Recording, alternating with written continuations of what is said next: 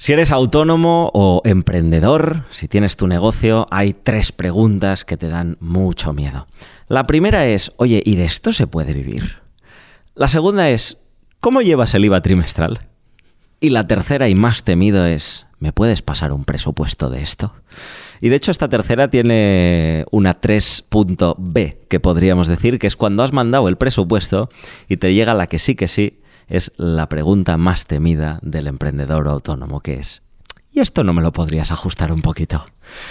Vivimos con el miedo a que lleguen esas preguntas porque poner precio es una de las cosas más difíciles, eh, diría yo, para cualquier emprendedor o emprendedora. Nos cuesta mucho y supongo que es porque en el fondo es ponerle unos euros, una valoración a nuestro tiempo, que es aquello que dicen que es lo más preciado y por lo tanto pues eh, nos cuesta. Sobre esto y sobre mucho más vamos a hablar hoy con Mar Olmedo, que ella es consultora financiera para emprendedores y me interesa muchísimo, la verdad, como emprendedor, qué es aquello que nos puede contar hoy sobre poner precio a tus productos para que sean rentables. Quizá estarás pensando, Borja, pues yo no soy emprendedor ni emprendedora, le doy ya al stop a este episodio. No, ni mucho menos. Vamos a hablar de cosas que van a ser aplicables para todo el mundo, seas emprendedor o no y cuando toquemos el tema de ponerte precio, estoy convencido de que hay cosas que en el día a día de cualquier persona se pueden aplicar y te van a servir muchísimo, porque en el fondo, tal y como decíamos, esto va de ponerle unos euros, una valoración a nuestro tiempo. Y esto, en el trabajo o fuera del trabajo, cada día es más relevante. Bienvenido, bienvenida a un nuevo episodio de Educa tu Dinero.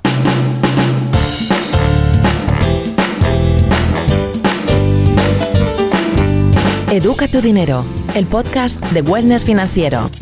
Presentado por Borja Nicolau y dirigido por el Instituto de Estudios Financieros. Hola Mar, buenas tardes, ¿cómo estás? Buenas tardes Borja, encantada y bueno, muy contenta de estar aquí hoy y con muchas ganas. Pues yo también. Siempre digo que soy el primer afortunado de este podcast porque soy el primer oyente. En este caso, al ser emprendedor y ser un tema que me interesa tanto, pues bueno, estoy aquí con, con ganas de sacar la pistola bonita y disparar muchas preguntas. Súper. Em, cuéntanos brevemente qué es a esto que te dedicas tú, ¿no? Consultora financiera para emprendedores. ¿Qué quiere decir? Bueno, pues principalmente lo que hago es ayudar y acompañar a emprendedores a gestionar las finanzas de sus negocios porque eh, nos falta esa educación financiera, entonces muchas veces la gente arranca su propio negocio sin tener conocimientos de finanzas y al final son la base fundamental de, de cualquier negocio, ¿no? No, se nos ha formado en finanzas, creo que tampoco se nos ha formado en, emprendimiento, ¿no? Con lo cual ya es el combo, ¿no? no se te ha formado ninguna de las dos y quisieras de emprender y dominar las finanzas, pues bueno, espabilate. Entonces acompañas a emprendedores en, este viaje. hoy vamos a tocar primero unos aspectos básicos de lo que vendrían a ser las finanzas para emprendedores. Y después haremos un bloque grande sobre cómo poner precio a tus productos y que tu negocio sea rentable. Si te parece, empezamos por, por estos básicos. ¿Qué recomendarías a cualquier emprendedor o emprendedora que nos esté escuchando? Así como a bote pronto. Vale. Para mí, el paso principal, o sea, casi te diría que en el momento ya que estás empezando a pensar a emprender, es como ábrete una cuenta y separa las cuentas personal de la del negocio. O sea, para mí es algo crucial y que considero muy importante porque un paso tan fácil como abrir una cuenta, que a día de hoy eh, es muy sencillo, ¿no? Porque de forma online lo podemos hacer y por suerte aún existen bancos que no cobran comisiones, ¿no? Eh, pues ostras, hagamos ese primer paso de separar cuentas, tener una personal, una del negocio y todo lo que corresponde al negocio vaya a esa cuenta específica del negocio. ¿Y qué te da de bueno esto? Em, que tengas una diferenciación muy clara de lo que son tus gastos personales y los profesionales, porque normalmente la línea tiende a ser muy difusa o qué? Sí, ¿no? O sea, lo importante es poderlo tener separado. Yo siempre digo que hemos de pensar como si fuese un negocio más, a pesar de que seamos autónomos. La cuenta está a nombre nuestro y es todo, ¿no? los traspasos entre cuentas a nivel fiscal no tienen ninguna afectación porque es traspaso entre cuentas, pero sí que pensemos, ¿no? A lo grande de, no, esto es un negocio, por lo tanto, eh, todos los ingresos y todos los gastos del negocio tienen que ir a un lado y los, de, los personales a otro, ¿no? Entonces... Y entonces te pones una nómina, entre comillas, y te haces una transferencia de la cuenta profesional, te haces una transferencia a la personal, que es tu nómina. Exacto, así es, que ese sería para mí otro de los básicos, que es asignarnos un sueldo. Vale. Está claro que en el momento que tienes cuentas separadas, sí o sí te tienes que asignar un sueldo. O sea, tienes que traspasar el dinero a tu cuenta personal, que es donde realmente tenemos todos nuestros gastos del día a día. Por lo tanto, el sueldo es muy importante, ¿no? Entonces, es escoger esa dinámica, ¿no? Y lo que digo, pensar como si fuese una empresa más, ¿no? Y la empresa lo que hace es pagar un sueldo a la persona. Es verdad que en este caso tanto la empresa como la persona es la misma, pero efectivamente cada, cada mes vamos haciendo ese traspaso de, de, sueldo. Y entiendo que imagínate en el caso de que alguien emprenda y sepa que durante unos meses pues no va a tener muchos ingresos o piense que va a ser este el caso, pones un dinero en esa cuenta profesional, sabiendo que se va a ir consumiendo durante unos meses y esperemos que en algún momento se dé la vuelta y ya empiece a ser todo positivo, ¿no? Pero deberías tener en esa cuenta el monto de dinero necesario para emprender. Exacto. Al final, eh, cuando emprendemos a los inicios, lo que tú comentas, ¿no? Eh, no tenemos, el negocio no tiene dinero. Entonces, de alguna forma tiene que llegar ese dinero, ¿no? Entonces, al principio hay varias vías. Entonces, una de ellas es si nosotros a nivel personal tenemos dinero, hemos de hacer un préstamo al negocio. Entonces, también es muy importante que lo veamos así. Eh, si no tuviéramos dinero. interés cero, ¿no? Eso sí, ¿no? seamos buenos con nosotros mismos. Exacto, ya que es a ti mismo. sí, sí, tipo de interés cero y con y muchas facilidades a la hora de el pago, ¿no? Pero, pero efectivamente es importante contabilizarlo como un préstamo mm. y que el negocio a la larga sea capaz de devolver ese dinero que fue invertido al inicio. ¿No? Entonces, si nosotros por lo que sea no tuviésemos dinero, hmm. ¿vale? A nivel personal, ¿no? no tuviésemos ahorros para arrancar nuestro emprendimiento, seguramente tendríamos que ir a pedírselo a familiares, al banco, ¿no? Y esta gente les devolveríamos el dinero. Por lo tanto, del mismo modo que lo hacemos con los terceros, hagámoslo también con nosotros mismos. Entonces, efectivamente, sería un traspaso de dinero a modo de préstamo y que el objetivo es que el negocio realmente sea capaz de devolver ese dinero. Educa tu dinero el podcast de Wellness Financiero, presentado por Borja Nicolau y dirigido por el Instituto de Estudios Financieros. Es eh, interesante esto de abrirte las varias cuentas, que entiendo que normalmente recomendarías una o igual incluso recomiendas abrir tres. No sé si tienes varias líneas de negocio o, tú lo harías como una general. Bueno, todo depende de la comodidad del profesional, ¿no? Para mí lo básico sí que es una personal y una del negocio. Esos es los mínimos que todo el mundo debería tener. Luego es verdad que a nivel, por ejemplo, de negocio, yo recomiendo luego otra cuenta para ir separando el tema de impuestos. Vale. Y que no nos vengan los sustos eh, de forma trimestral, ¿no? Cuando nos toca pagar impuestos, entonces que podamos ir separando siempre ese dinero, entonces que sepamos que en el momento que vengan los impuestos, ahí está el dinero, se cargan y no hay ningún problema. Y luego incluso una de ahorro. Vale. ¿Vale? A nivel de líneas de negocio, todo depende. Por eso eh, digo que cada uno un poco como se sienta cómodo. Eh, yo personalmente solo tengo una para todos los ingresos. Luego sí que tengo estas separaciones que os comentaba, ¿no? Pero si tuviera, por ejemplo, dos líneas de negocio muy diferentes, quizás sí que separaría las fuentes de ingresos, ¿no? Y lo vería como tengo dos negocios. Entonces ahí sí que cada negocio tendría su propia cuenta. Educa tu dinero. Y que nos sea, sobre todo, cómodo, que no nos complique la vida, porque si al final hacemos algo, ¿no? No, es que a mí me han dicho, yo veo gente que me dice, no, es que me he leído un libro y tengo que tener cinco cuentas porque aquí separo esto, aquí separo esto, aquí... A mí eso me agobia. Entonces, no sé, pero a lo mejor a esa persona le es muy cómodo porque lo separa. Entonces es que cada uno encontremos la forma cómoda para que al menos este tema de las finanzas, que muchas veces también a la gente no le gusta, eh, bueno, pues, pues no ponernos tantas piedras en el camino. ¿no? Es ir experimentando en aquello que te ayude, eh, más que te genere complejidad y, y da cap. ¿no? Exacto. El tema de separar los impuestos que decías, rápidamente para el que no esté eh, familiarizado con esto, el autónomo cuando recibe un pago, recibe el pago de la base imponible, o sea, si es mi servicio vale 10 euros, pues 10 más el IVA, ¿no? Los 2,1 que corresponderían aquí. Y luego tú has de devolver ese IVA al Estado. O sea, recibes 12,1 y has de devolver 2,1, pero a veces se restan algunos conceptos, porque si tú has tenido gastos, entonces el IVA de esos gastos te lo puedes deducir, bla, bla, bla, y entra una complejidad. Tú la recomendación que harías aquí es cuando cobras esos 12,1, separar 2,1 y luego todo aquello que luego se te deduzca, pues oye, bienvenido sea. Exacto, sí. Yo recomiendo es eso, al final no, en nuestras propias facturas también lo podemos ver y es como muy fácil. ¿Qué parte es el IVA? Tanto, pues ese IVA es el que separo. Vale. esto también lo que te permite, que efectivamente, ¿no? Al final acabarás pagando menos IVA porque siempre algo te puedes compensar. Lo que te permite a la vez es ir ahorrando sin casi tú ser consciente, ¿no? Y, sí, y poco a poco se va llenando. Claro, cada trimestre cuando pagas el IVA hay un dinero que te sobra en esa cuenta que te lo podrías pasar a la de ahorro, ¿no? Sí. Vale. Sí. Entonces, para mí es la forma, sí, la forma más fácil, porque sabes también que nunca te vas a pillar los dedos, ¿no? No sé, imagínate que has hecho mal los cálculos y pensabas que, no, el IVA recibe recibido menos el, pagado, bueno, sí. el recibido menos el pagado, me ha quedado tanto. Imagínate que has hecho mal los cálculos y luego en esa cuenta no hay suficiente dinero. pues yo soy de estas conservadoras, ¿no? De los gastos además siempre tirarlos al alza y los ingresos a la baja y así siempre todos son Luego cuando sobra, exacto, cuando sobra, bienvenido. Muy bien, perfecto, pues tenemos esa primera recomendación, cuentas separadas para lo personal y lo profesional, siendo la parte profesional una, dos o tres según te aplique a ti y teniendo en cuenta que puedes abrirte otra para impuestos, otra para ahorro, bueno, cada uno con sus objetivos personales y profesionales asignarte un sueldo, sería la segunda recomendación. Ese sueldo, así como hay la recomendación esta de para la gente que está en nómina de págate a ti primero para el ahorro, ¿también tienes alguna recomendación de siempre el mismo día o ahí ya no? aquí es lo mismo, ¿no? De es cada persona y cómo se sienta cómoda. Eh, yo personal, yo os voy a hablar también de cómo me lo gestiono yo a mí misma y cómo normalmente yo recomiendo a los clientes, pero eh, para mí el sueldo es una cantidad fija cada mes y yo a principios de mes me pago mi sueldo. Vale. Bueno, sí, finales, principios, ¿vale? Yo me pago el sueldo y siempre es la misma cantidad, indistintamente del si el negocio me ha ido bien o me ha ido mal ese mes porque a mí esto me da tranquilidad porque la inestabilidad que tengo en el negocio no la traspaso a mis cuentas personales.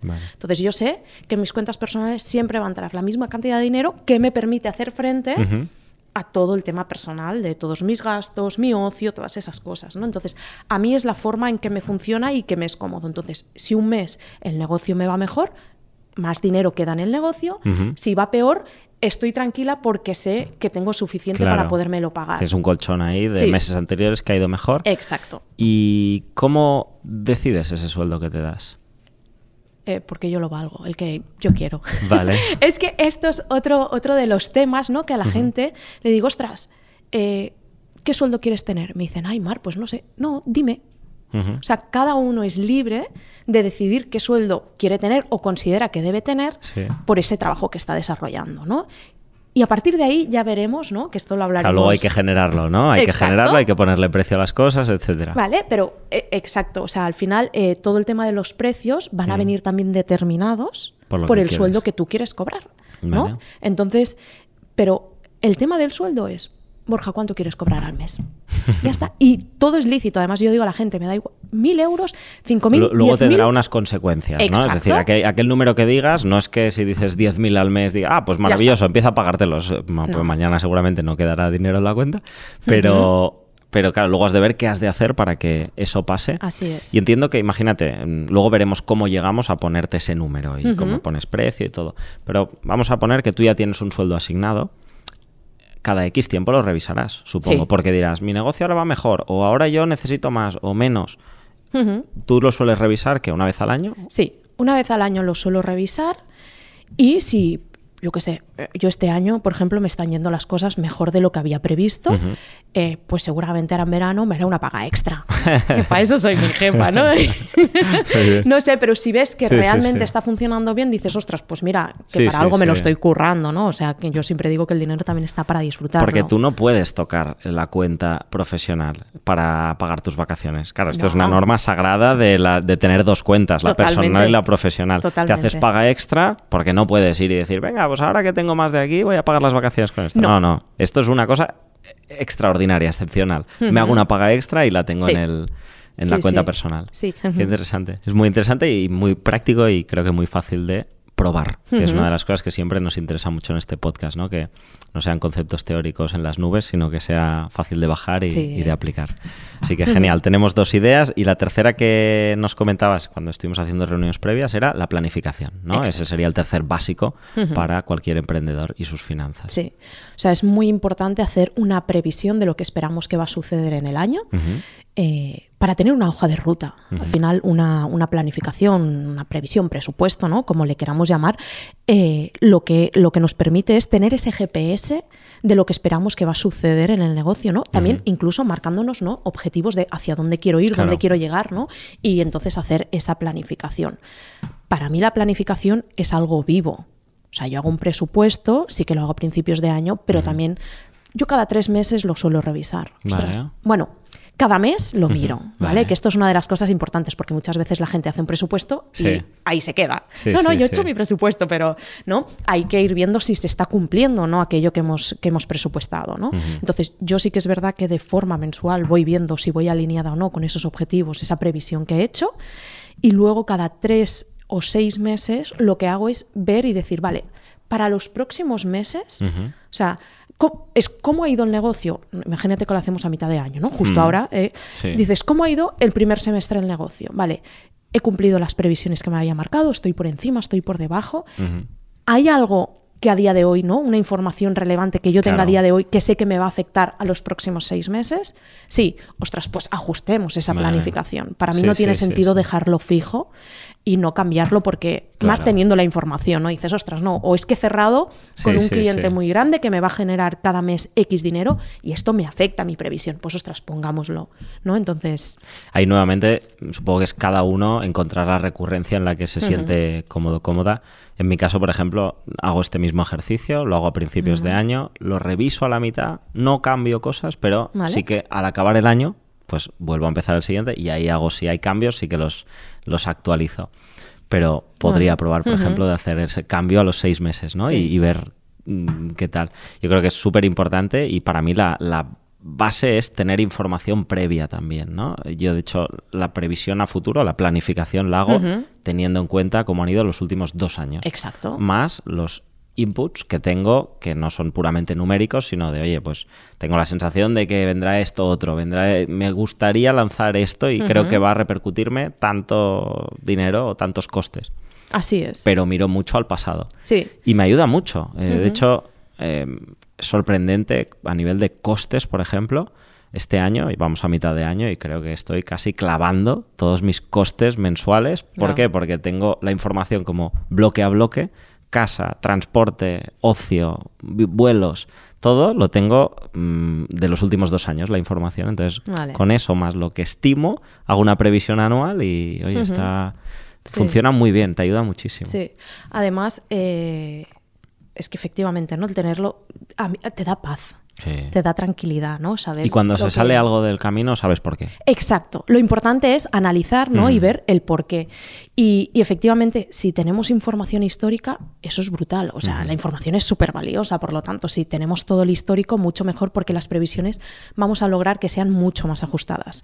Si por lo que sea estamos empezando, ¿no? O, llevamos poquito y no tenemos ese histórico, yo siempre digo, trabajemos con objetivos entonces, ¿no? Es como, vale, me gustaría que sucediese eso. O yo creo creo que esto puede pasar, ¿no? Entonces, eh, creo que es importante no porque muchas veces la gente dice, no, es que yo es mi primer año, no hago planificaciones porque no tengo información. Bueno, no la tenemos, pero creemos primero ese hábito, porque también es muy importante el crear el hábito, ¿no? De ir haciéndolo. nunca llevarás dos años, nunca tendrás dos años de histórico si no has empezado hace dos años, ¿no? Entonces hay que empezar hoy, hay que empezar. Y hay que empezar a recoger datos, ¿no? Entonces, bueno, la planificación la hacemos en base a unos objetivos y lo que esperamos que puede suceder en el negocio, y, ¿no? y que sean unos objetivos ostras retadores, de que nos, nos motiven y demás.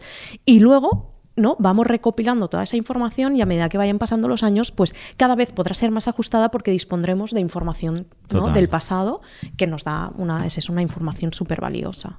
Genial, genial. Pues yo creo que tenemos los básicos eh, claros, cuentas separadas, asignarte un sueldo y planificación en base al histórico o a los objetivos, según si tienes o no históricos. Eh, dicho esto, vamos a ver cómo llevamos esta planificación a que sea realidad, ¿no? Has dicho, hay que ponerse unos objetivos de sueldo y de lo que vas a ganar y claro, luego habrá que hacer cosas para ganarlo y una de ellas va a ser ponerle precio a tus servicios.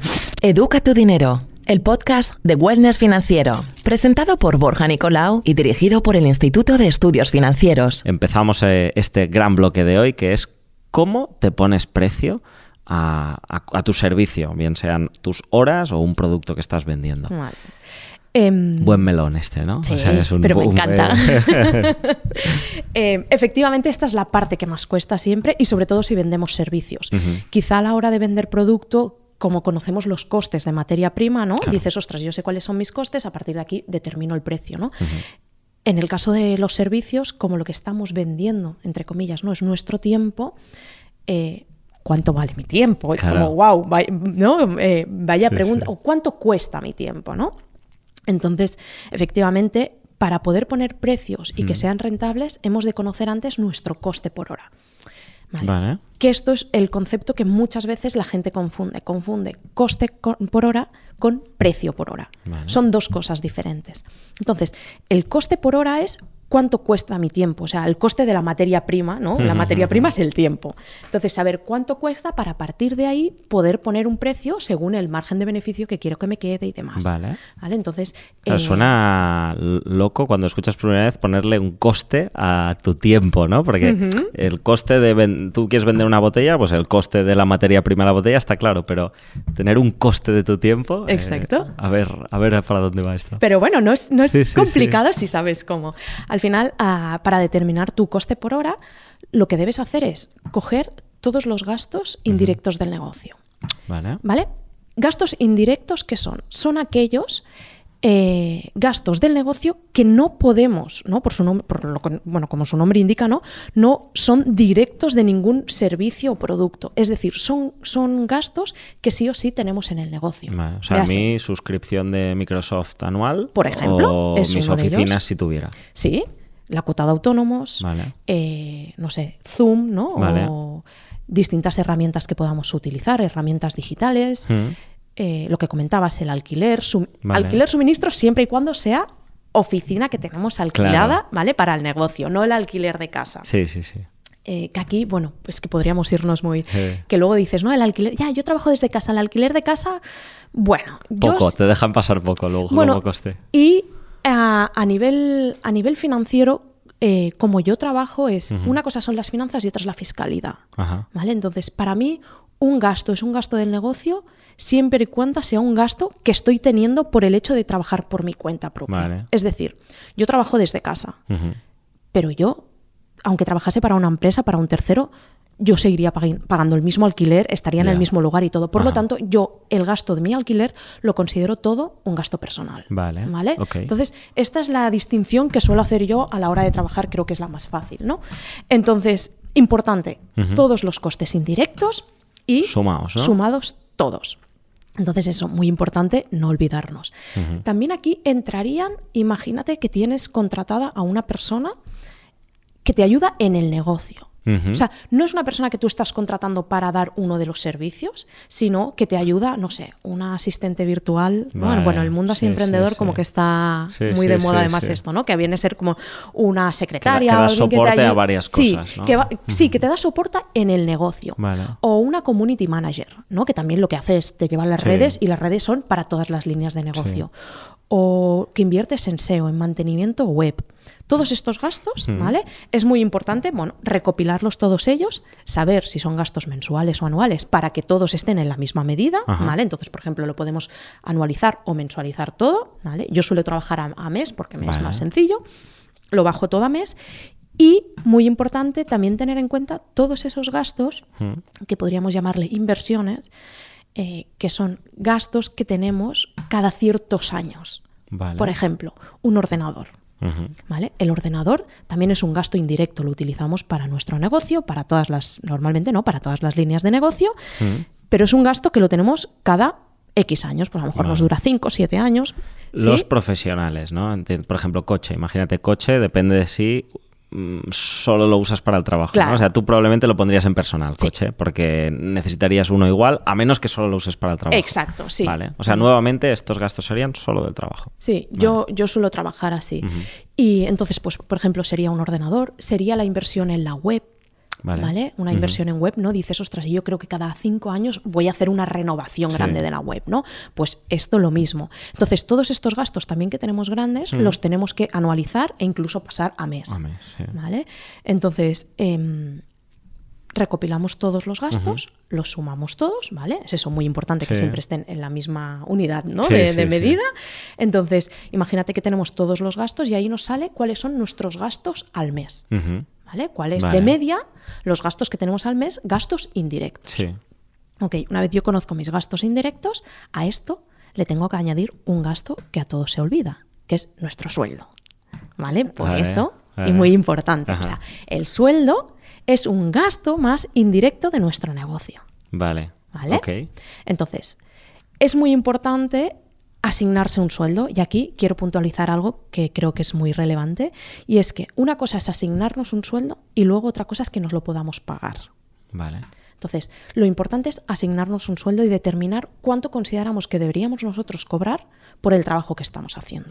Luego ya veremos si el negocio está funcionando tan bien como para pagarlo o no, o, ¿sabes? Pero una cosa es el sueldo que yo determino pagarme y otra es el que yo considero que debería cobrar, ¿no? El que yo me asigno. Entonces, ahí determinas qué sueldo quieres y lo mismo, al mes, al mes, cuánto quieres. Y eso es un gasto indirecto más del negocio. Vale. ¿Vale? Una vez ya tenemos todos los claro, gastos. Yo creo que aquí lo, interesante es que estás, estás eh, dimensionando el negocio para que sea capaz de pagar ese sueldo ya desde el principio. Totalmente. ¿no? ese, es el truquito de hacerlo así. Claro. Que, no estás diciendo cuáles son los costes y luego a ver cuánto puedo generar de más y eso será mi sueldo, sino que metes el sueldo dentro, con lo cual luego vas a tener que poner un precio que aguante Exacto. tu sueldo que ya está dentro. Sí. Y si no lo aguanta, luego habrá que ver el, por qué no lo aguanta, ¿no? Pero de entrada le estás diciendo, el sueldo está dentro. Sí. El sueldo está dentro y vamos a ver qué precio hay que poner para que entre este sueldo. Exacto. Educa tu dinero. Escríbenos a podcast.iefweb.org. Es que eso es lo que luego nos va a permitir poner precios rentables y que todos nuestros servicios o productos, porque al final esto también se aplica a producto, ¿eh?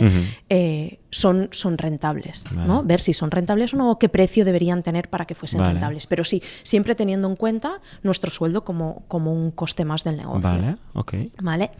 Entonces, tenemos todos los, los costes y a partir de ahí hemos de ver nuestra jornada laboral. Claro, esta es la otra. ¿Cuántas horas? ¿Entre cuánto divido, no? Sí, ¿vale? Eh, claro, Aquí, en la jornada laboral, bueno, esto también es un temazo porque es, ¿y tú qué jornada laboral haces? No sé, yo hago un montón de horas, ¿sabes? O sea, es como, eh, sí, trabajo muchas horas, pero de media yo considero, no sé, o siempre le digo a la gente, ¿qué estás? ¿En una jornada normal de 40 horas? ¿Estás haciendo media porque lo compaginas con otra cosa, porque tienes críos? Es que aquí también digo, cada uno es libre de determinar la jornada laboral que quiere, ¿no? Entonces hemos de determinar qué jornada laboral tenemos y ver también de nuestra jornada laboral cuántas horas le, ¿no? le llamamos horas facturables y cuáles son no facturables. ¿Esto qué quiere decir? Las horas facturables son aquellas que nosotros estamos generando ingresos. O sea, que realmente estamos trabajando o dando el servicio que ofrecemos. Vale. ¿Vale? Las horas no facturables son todas esas tareas que cualquier negocio requiere y que no nos generan unos ingresos de forma directa, ya sea hacer llevar presupuestos, hacer presupuestos, eh, llevar redes sociales, facturas, eh, vale, sí, vale, todo todo ese tiempo. Entonces, así a modo de benchmark, no, como un poco de referencia, lo ideal sería que el 70% aproximadamente fueran horas facturables y un 30% no facturables. Vale. Lo digo porque si la gente no sabe cómo calcularlo, yo normalmente lo que hago es al 70%. ¿vale? y que la y luego, una de las cosas también muy importantes aquí es traquearse los tiempos de, ¿vale? ¿Cuánto tiempo estoy dedicándole? ¿Vale? Porque esto, como al final estamos vendiendo tiempo y estamos poniendo precios en base al tiempo, es muy importante que conozcamos cuánto tiempo estamos destinando a cada uno de los servicios, ¿no? Entonces, eh, si tenemos el número de horas, lo que hacemos es, vale, mi jornada laboral, de ahí lo multiplico por 70%, ¿no? Por un 0,7. Y me salen lo que son mis horas facturables. Vale. ¿Sí? O sea, pongamos jornada laboral eh, estándar de toda la vida, que serían 40, luego cada uno se pone la que quiera, ¿eh? Pero por jugar con números eh, fáciles, eh, multiplicaríamos por 70%. Sí. Que por lo tanto nos saldría 7 por 4, 28, ¿no? Vale. 28 horas. Entonces, esas 28 horas es yo tendría que dividir. Bueno. Todavía no. ¿vale? Claro. Aquí lo, lo dividiríamos entre 28 siempre y cuando no hiciésemos vacaciones.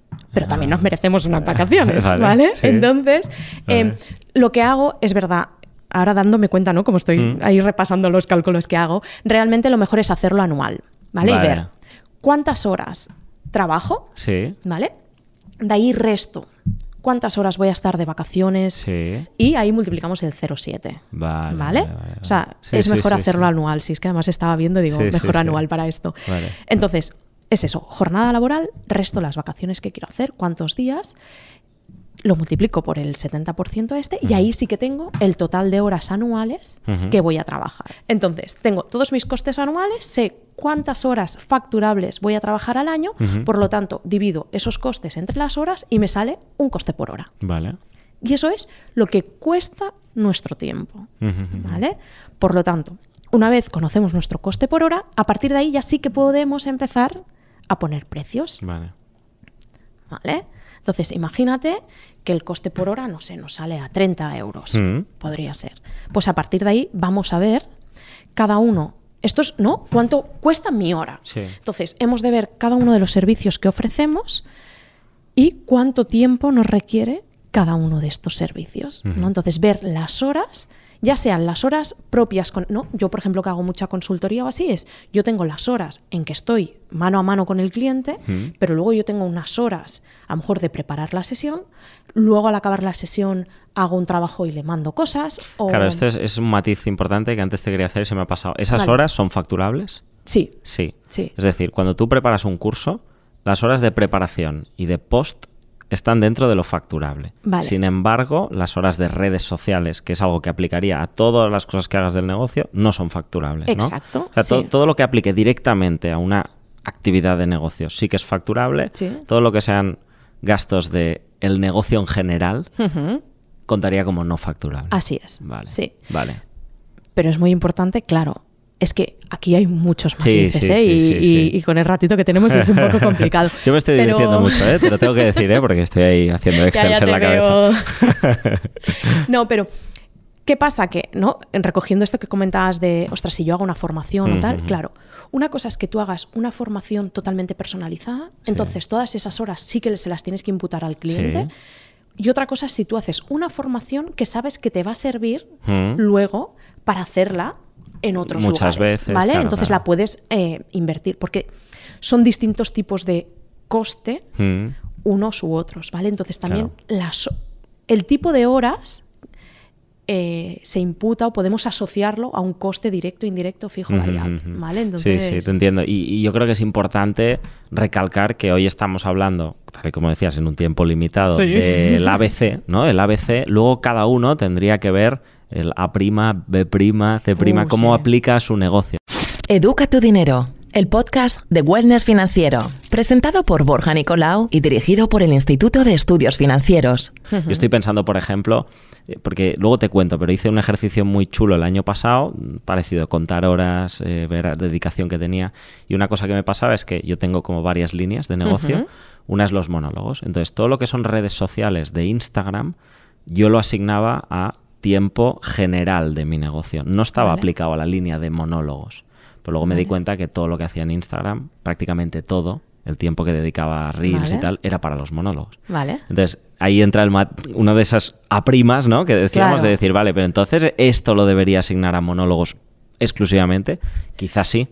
O al chico que me ayuda a hacer los vídeos para Instagram, que todos son de monólogos, pues quizás sí lo debería imputar ahí. Entonces, como que cogiendo estas bases, luego Claro. cada uno ha de ver en su negocio concreto cómo acaba de perfilarlo para que Hmm. todo cuadre y, y le ayude. Sí, o sea, sí, sí. al final estos son como cuatro, cuatro calculitos así muy sencillos, pero que, que, claro, según los negocios y tal se tiene que analizar Claro, bien, ¿no? claro. Entonces, es eso, ahí tenemos el coste por hora y lo que comentaba, muy importante Mm. saber cada servicio cuántas horas tú estás destinándole. Vale. Pero muy importante, que esto también a la gente le sucede mucho, es yo si cobro una hora de asesoría o, o de consultoría, yo no estoy cobrando una. O sea, yo tengo que ver cuánto tiempo a mí me lleva eso. claro. Porque quizá no es solo la hora que estoy con el cliente, quizá hay media hora pre- previa, luego otra media porque le mando no sé qué. O sea, hay que tener en cuenta mucho esos, todos esos costes porque a la hora de poner el precio lo que vamos a ver es, vale, a mí este servicio realmente, normalmente de media, ¿cuántas horas me lleva? Pues mira, una asesoría de una hora son dos realmente las que yo le dedico. Vale,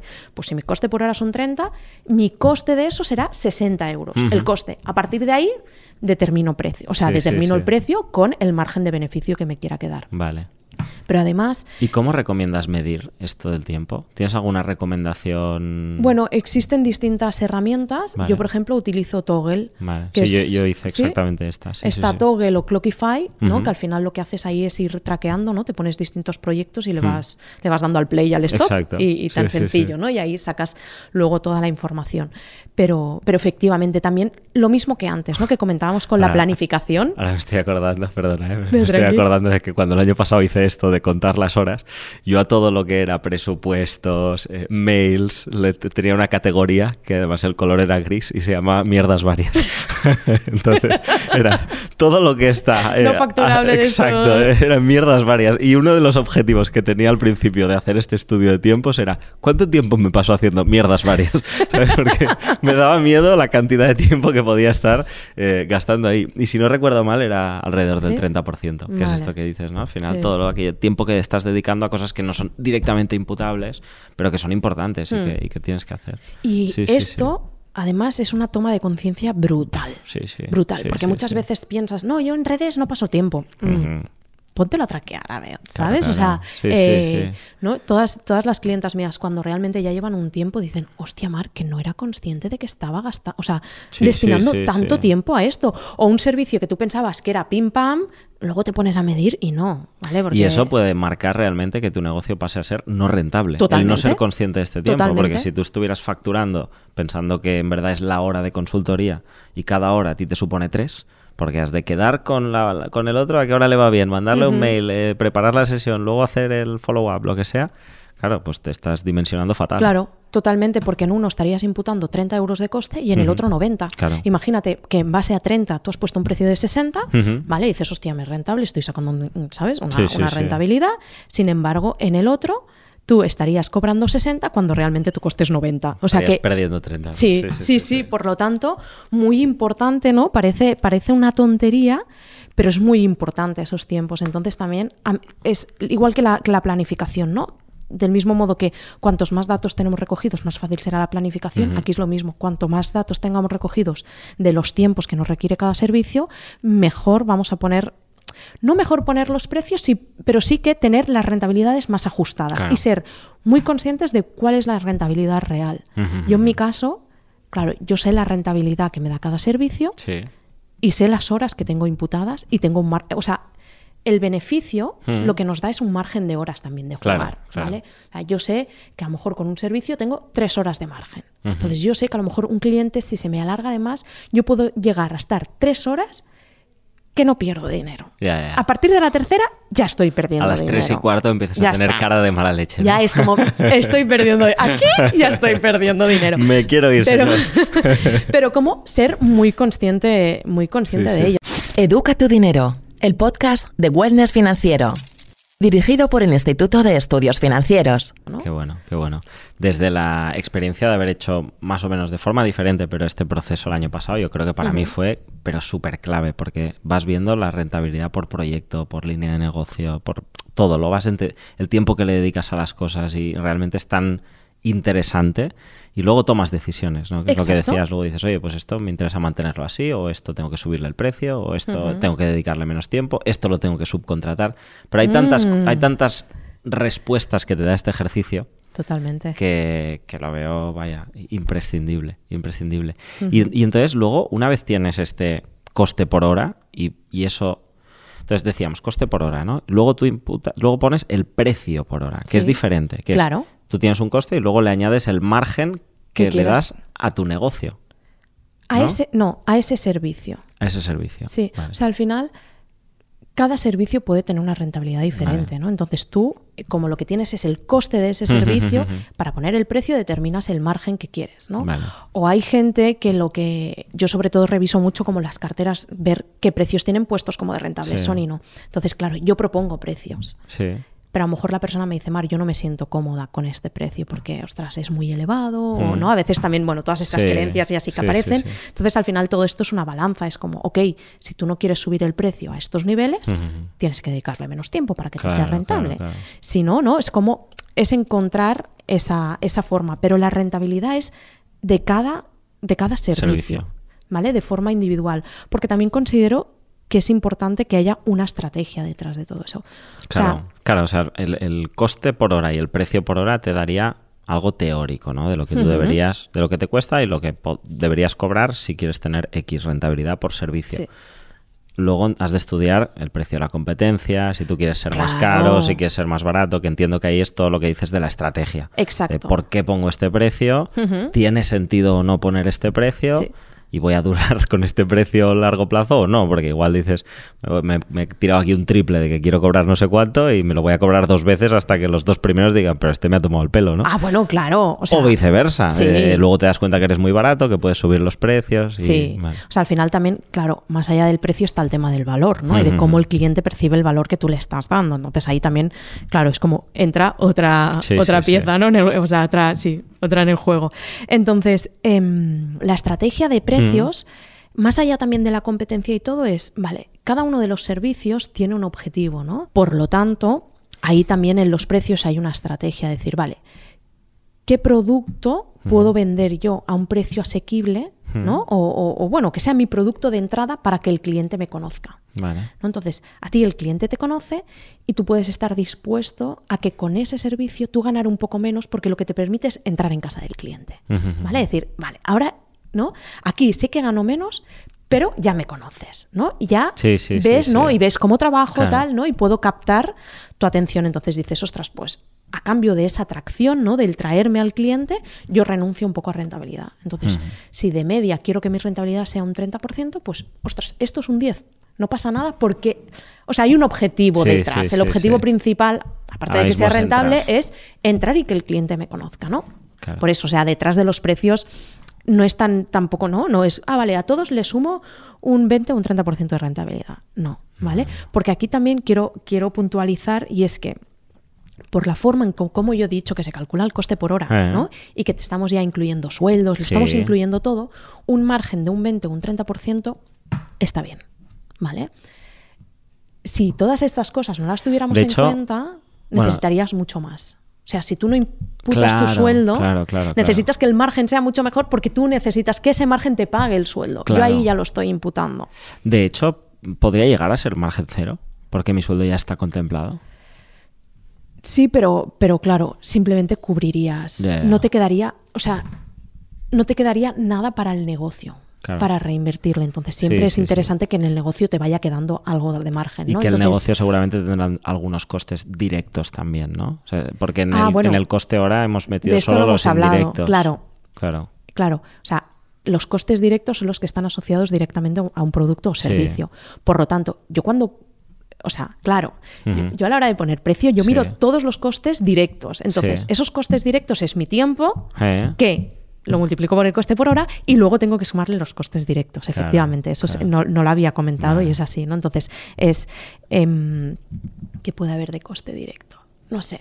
Imagínate que le das un... Un boli. Sí, sí, es lo que iba a decir. o un, dossier, ¿no? un dossier impreso y tal. Claro, eso es un coste directo de, hmm. ese, de ese servicio. Por lo tanto, es, vale, todo tu tiempo y súmale ese, ¿no? Porque el coste hmm. directo es solo para eso entonces sí que hay que tenerlo, tenerlo en cuenta dentro de los propios costes. O sea, que a la hora de determinar los costes de un servicio es, vale, mi tiempo, que lo multiplico por el coste por hora y le sumo todos los costes directos, efectivamente. Vale, Pero claro, aquí eso me gusta mucho puntualizarlo. ¿por Porque hay gente, ¿no? o a veces se escucha por ahí el costes por tres.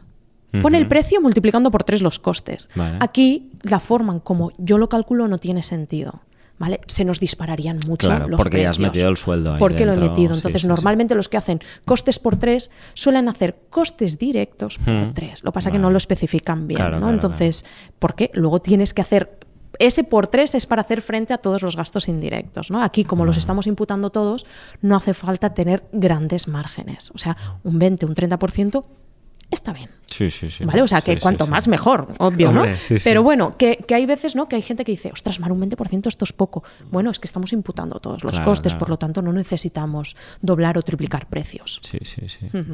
Súper, genial. Muy bien, no, no, muy, interesante. Em, una manera de calcular ese coste hora personal y que em, estaba pensando también mientras lo explicabas que para alguien que no sea emprendedor o emprendedora, ostras, ¿y esto cómo me puede aplicar a mí? Hombre, pues yo creo que también es interesante, ¿no? Que cojas y, calcules tu coste hora, seguramente con lo, con lo, mismo, con tus gastos indirectos personales incluso. Sí, se podría hacer así. y, seguro, no sé, ahora habría que hacer todo el ejercicio y pensar bien cómo hacerlo, pero seguro que podrías llegar a alguna respuesta o alguna conclusión interesante de cara a si has de pedir un aumento de sueldo o no.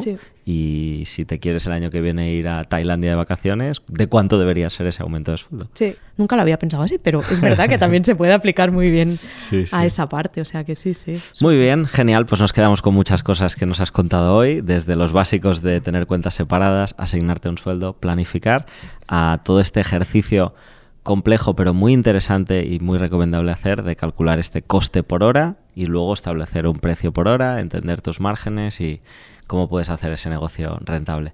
Muchas gracias, Mar. Abrimos el último bloque, que es la cuenta atrás, uh. para conocerte a ti mejor.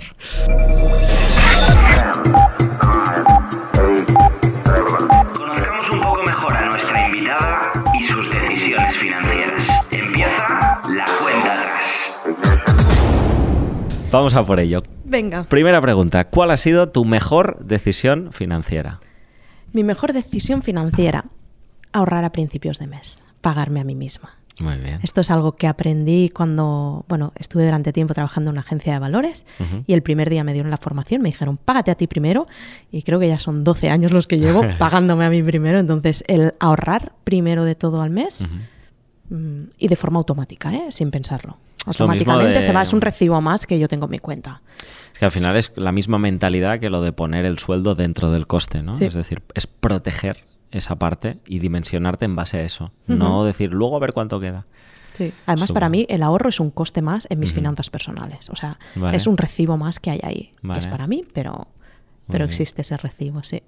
¿Y normalmente ese ahorro en tu caso a qué va? ¿A fondos, a inversiones? A... Eh, lo que hago es, es coger, un fondo, un fondo, un fondo de inversión y lo que cada mes la misma cantidad. Va ahí. Sí, entonces va ahí. Entonces, si el fondo baja, compro más porque está más barato. Si el fondo sube, compro menos porque está más caro. Y ahí voy haciendo. Muy bien, genial. ¿Y la peor decisión financiera? La peor. Has puesto cara de dolor, ¿eh? Porque he sufrido mucho. Quien nos escucha no lo ha visto, pero ha puesto cara de dolor.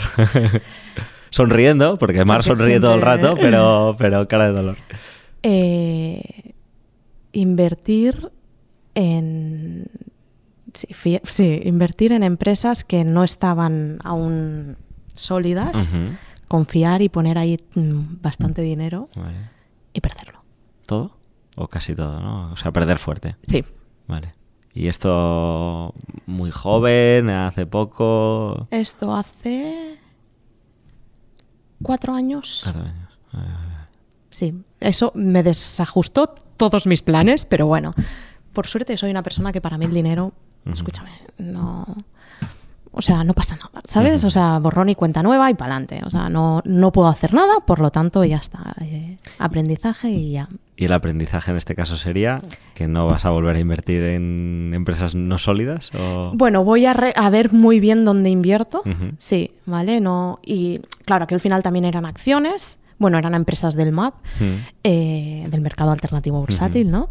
Entonces, bueno, también es eso, confié mucho, puse bastante dinero, no diversificar, ¿no? Entonces, sí, ahora soy como más partidaria de fondos y tal, y mira, no sé, aunque a lo mejor no sean pelotazos, pero eh, tampoco puedes llegar a perder, a perder ese dinero, sí. Muy bien. Si hoy te dieran mil euros, quizá de aquellos que hace cuatro años se fueron, si hoy te dieran mil euros, ¿en qué los invertirías?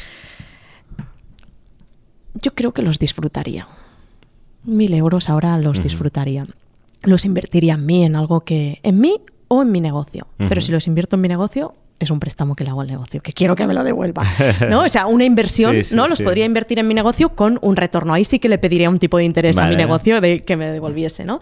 Pero, pero sí, creo que mil euros los invertiría en, algo para mí. Vale. ¿Y en disfrutar qué sería? ¿Qué le gusta más? A mí viajar me encanta. Viajar. Sí. Yo creo que, sí, lo destinaría a eso. Genial, pues ahí está, por si aparecen ahora de repente. ¿Te imaginas? Que cada vez que hiciéramos esta pregunta sacáramos un sobre al invitado y dijéramos, pues ahora te, lo has de gastar en esto, en lo que has dicho. ¿no? yo encantada, ¿eh? me voy, ya, ya, me buscará un viaje y rápido me voy. yo, estaría pidiendo ser el invitado algún día para que me hicieran esta pregunta. ¿A qué edad hiciste tu primera inversión? Pues con unos 20 años así, pero lo hice con un asesor financiero. Muy bien. O sea, desde, desde inicios empecé a invertir con, un asesor financiero. Vale, súper. ¿Vives de alquiler o de propiedad? Vivo de alquiler con una propiedad alquilada. O sea, tengo una propiedad en inversión. O sea, la tengo comprada y, la tengo alquilada y aquí yo vivo en alquiler. Muy bien, perfecto. Y la última es, ¿tienes algún criptoactivo? Sí. Sí, pero bueno, también para jugar. O sea, soy muy consciente cuando, cuando hago las inversiones, o sea, soy consciente de dónde me estoy metiendo. ¿no? Y las criptos también he hecho cositas, pero digo, para mí es, es eso, es dinero que no necesito, que... no pasa nada si lo pierdo. Este sí que no pasa nada si lo pierdo, son, ¿sabes? Entonces es, bueno, jugar. Se parece a lo del map de hace años, pero con menos cantidad. Con mucha menos cantidad. Sí, aquí sí que. Yo digo que es un poco como ir al casino. decir, ¿sabes cuando vas al casino y juegas y sabes que lo puedes perder? Y que, sí, pues bueno, pues un poco así y ya está. Genial. Muy bien. Pues muchas gracias, Mar, por pasar por Educa tu Dinero en el, si no me equivoco, penúltimo episodio de esta uh. temporada, primera temporada. Y además, hoy mismo, yo creo que esto lo podemos decir, hoy mismo hemos llegado a 100.000 oyentes, wow. mil eh, escuchas del podcast. Así que desde aquí eh, un abrazo enormísimo a todo el mundo que nos escucha y creo que grabaremos un episodio especial explicando cómo ha ido la temporada, eh, haciendo resumen de la temporada y deseándonos un muy buen verano a todos. Pero bueno, esto ya llegará.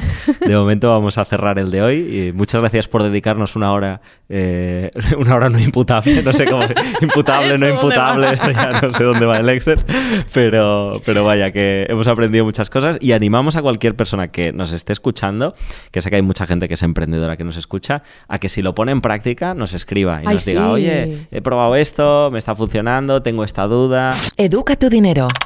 Escríbenos a podcast.iefweb.org. Totalmente, yo encantada. Siempre me encanta además poder ayudar y, resolver todas las dudas que hay, así que un placer. ¿Dónde te puede seguir la gente? En Instagram, en marolmedo barra baja FZ y si no mi web que es www.marolmedo.com. Perfecto, pues ahí lo redirigimos. Muchísimas gracias por pasar por este micrófono y hasta pronto. Muchas gracias. Chao.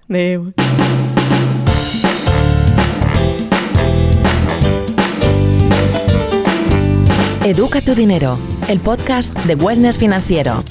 Presentado por Borja Nicolau y dirigido por el Instituto de Estudios Financieros.